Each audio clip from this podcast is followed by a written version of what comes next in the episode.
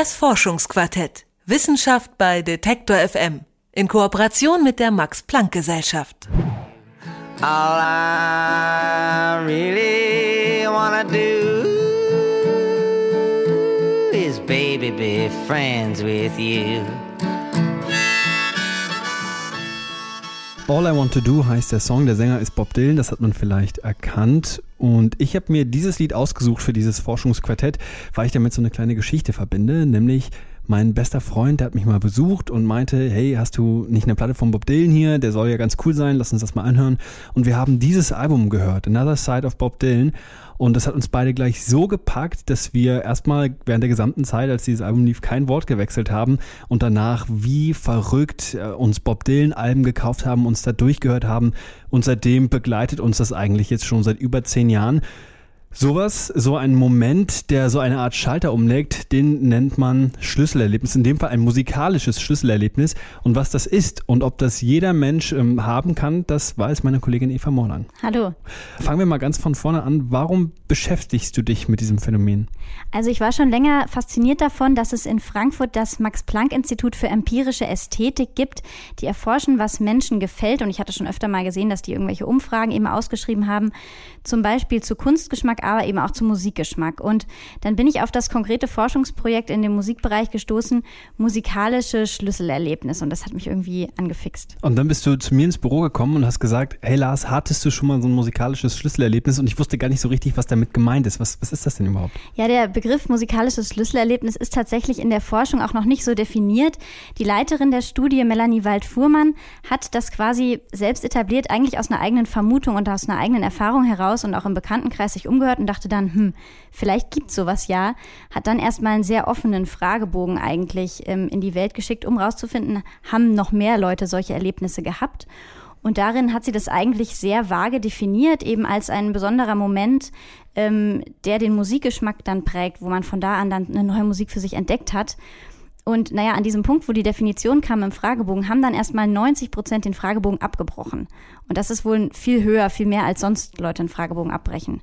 Dann dachte sie daraus erstmal, hm, hatten wohl nicht so viele so ein Schlüsselerlebnis. Okay, also das ist eine mögliche Schlussfolgerung. Kann das aber vielleicht auch sein, dass man äh, so einen Moment irgendwann in der Kindheit hatte und sich einfach nicht mehr daran erinnern kann? Also Wald Fuhrmann sagt nein. Ähm, das Erlebnis, was sie meint, ist so intensiv, dass man das wirklich sein Leben lang nicht vergisst. Und auch aus der sonstigen psychologischen Forschung zu vergangenen Erlebnissen ist es so, bei diesen prägenden, an die erinnert man sich ein Leben lang.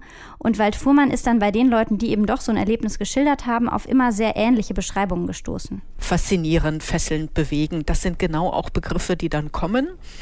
Also, dass die, die Personen dann beschreiben, dass im Grunde die Musik eigentlich eine Macht, fast eine magische Macht über sie ausgeübt hat, sie ihre Aufmerksamkeit so gefesselt, sie so begeistert und erfüllt hat, dass es also in sich ein ganz, ganz intensives emotionales und ästhetisches Erlebnis. Und entscheidend ist, was eben dann passiert, und zwar der Musikgeschmack wird dann wirklich nachhaltig geprägt von da an. Für manche Menschen wird das ab dann die einzige Musik, die sie hören andere Menschen nehmen einfach die neue Musik auch auf in ihren bisherigen Musikgeschmack, sodass es einfach als ein Puzzleteilchen hinzukommt.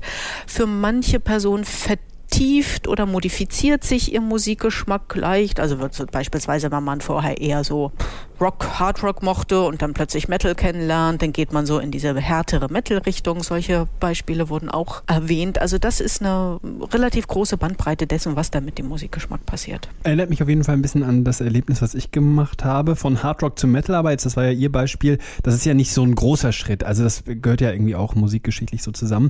Gab es da auch noch andere Beispiele, bei denen das vielleicht noch krasser war? Also insgesamt waren das natürlich alles sehr individuelle Geschichten. Was die gemeinsam hatten, war, dass es oft irgendwie im Live Live-Kontext passiert ist. Also tatsächlich öfter in Konzerten oder auf Festivals also als man jetzt steht da und CD. wird total weggeblasen und genau. hat da so ein genau. ganz wunderbares Erlebnis. Auch von der ganzen Atmosphäre drumherum vielleicht. Und Medien spielen aber auch eine Rolle. Zum Beispiel gab es wohl mehrere Fälle, wo Leute berichtet haben, dass durch die mediale Berichterstattung über den Tod eines Künstlers sie auf die Musik erst aufmerksam geworden sind. Zum Beispiel John Lennon, Kurt Cobain oder Amy Winehouse, dass man dann erst gemerkt hat, aha, die ist gestorben, scheint wichtig zu sein, sollte ich jetzt mal reinhören. Oder auch, was auch eine wichtige Rolle gespielt hat, Filme. Eins, was auch tatsächlich zwei, dreimal vorkam, ist, dass Personen so ein Schlüsselerlebnis äh, mit der Filmmusik von Star Wars oder überhaupt im Kino hatten. Aber Star Wars ist da tatsächlich mehrmals erwähnt worden und dann eben auch so hin und weg waren, natürlich auch durch die Kombination mit dem Film, dass sie ab dann entweder einfach Filmmusik, symphonische Filmmusik, vor allem von John Williams mochten, oder in einem Fall sogar von da zu einer Vorliebe für klassische symphonische Musik ganz generell gekommen sind. Und hat Melanie Waldfuhrmann, die äh, Studienleiterin, auch selbst so ein Erlebnis mal gehabt? Hat sie dir da irgendwas erzählt? Ja, das habe ich sie natürlich auch gefragt und da kam auch eine ähm, sehr unerwartete und schöne Antwort, wie ich finde. Tatsächlich hatte ich das, obwohl es mir mal ein bisschen peinlich zu berichten ist. Das war nämlich mit Schweizer Volksmusik. Das ist sonst Musik, die nicht wirklich zu meinem Musikgeschmack gehört. Ähm, ich war aber etliche Jahre in der Schweiz an der Uni und als ich wegging, haben mir meine Studenten eine CD mit neuer Schweizer Volksmusik geschenkt. Und ich dachte, hier in Köln, aber aus Höflichkeit habe ich mir die angehört und war dann doch aber auch eben spontan sehr begeistert und bin durch diese neue Volksmusik, ähm, wie sie dann genannt wird, tatsächlich auch zu, zu traditioneller klassischer Volksmusik gekommen. Das ist für eine Musikwissenschaftlerin ja doch eher untypisch, muss man sagen. Wenn du jetzt sagst untypisch, was ist denn typisch? Wie leitet man denn ab, wer welchen Musikgeschmack überhaupt hat? Musikgeschmack ähm, hat vor allem mit der Sozialisation zu tun. Also das wird ganz stark geprägt durch die Personen, mit denen man sich umgibt. Vor allem Personen, mit denen wir uns identifizieren, die vielleicht sogar Vorbilder sind.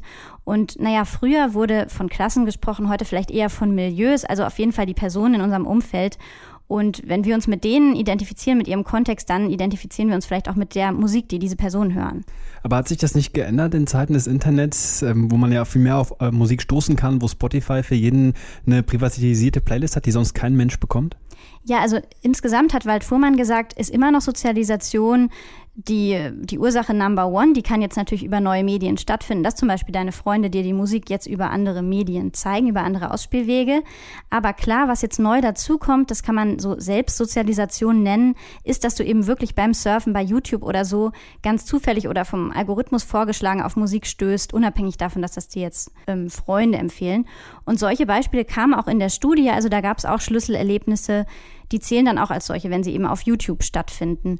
Das Resultat kann dann auch das gleiche sein, dass dann eben dieses Schlüsselerlebnis zu einer ganz neuen musikalischen Vorliebe führt und dass dann eben sowas passiert, was jetzt auch wirklich entgegen der Erwartung geht, dass zum Beispiel die Professorin für Musikwissenschaft dann Volksmusik hört oder jemand, der sonst Helene Fischer gehört hat, dann äh, auf einmal Wagner für sich entdeckt. Und Wald Fuhrmann sieht darin wirklich eine riesige Chance um es jetzt mal pathetisch auszudrücken, solche Schlüsselerlebnisse haben schon auch das Potenzial, dass da jemand über die Beschränkungen der Herkunft und der eigenen sozialen Zugehörigkeit musikalisch hinauswachsen kann und plötzlich merkt, da gibt es doch noch Musik in der Welt, die hat man mir quasi vorenthalten bislang, aber das ist die, für die mein Herz ganz besonders intensiv schlägt. Denn oft resultieren aus diesen Schlüsselerlebnissen tatsächlich die ganz besonders intensiven musikalischen Vorlieben, mit denen sich die Personen dann auch ganz besonders stark identifizieren und von denen sie das Gefühl haben, dass diese Musik besonders viel mit ihnen macht, über sie sagt, mit ihnen zu tun hat. Kann man denn jetzt aus der Studie so eine Art Regelwerk ableiten, wie man solche Schlüsselerlebnisse quasi auch selber schaffen kann? Also die Forschung ist noch nicht ganz abgeschlossen. Das war ja jetzt erstmal ein offener Fragebogen, wo ganz einfach ganz, ganz breit die Erlebnisse geschildert wurden. Und daraus soll jetzt noch ein geschlossener Fragebogen entwickelt werden, wo man dann wirklich nochmal eine größere Teilnehmerzahl befragt und wirklich gucken kann, repräsentativ, wie viel Prozent haben so ein Erlebnis, wie intensiv ist das und so weiter. Bisheriges Fazit, diese Erlebnisse, die sind nicht planbar und genau dadurch ja auch irgendwie so magisch, dass sie eben zufällig passieren. Aber die Bedingungen, die das begünstigen, sind wohl, wenn es live bei einem Konzert oder einem Festival stattfindet.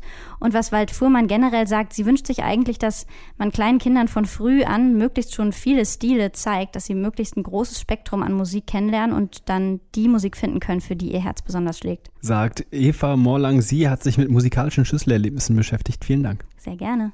Das Forschungsquartett. Wissenschaft bei Detektor FM. In Kooperation mit der Max-Planck-Gesellschaft.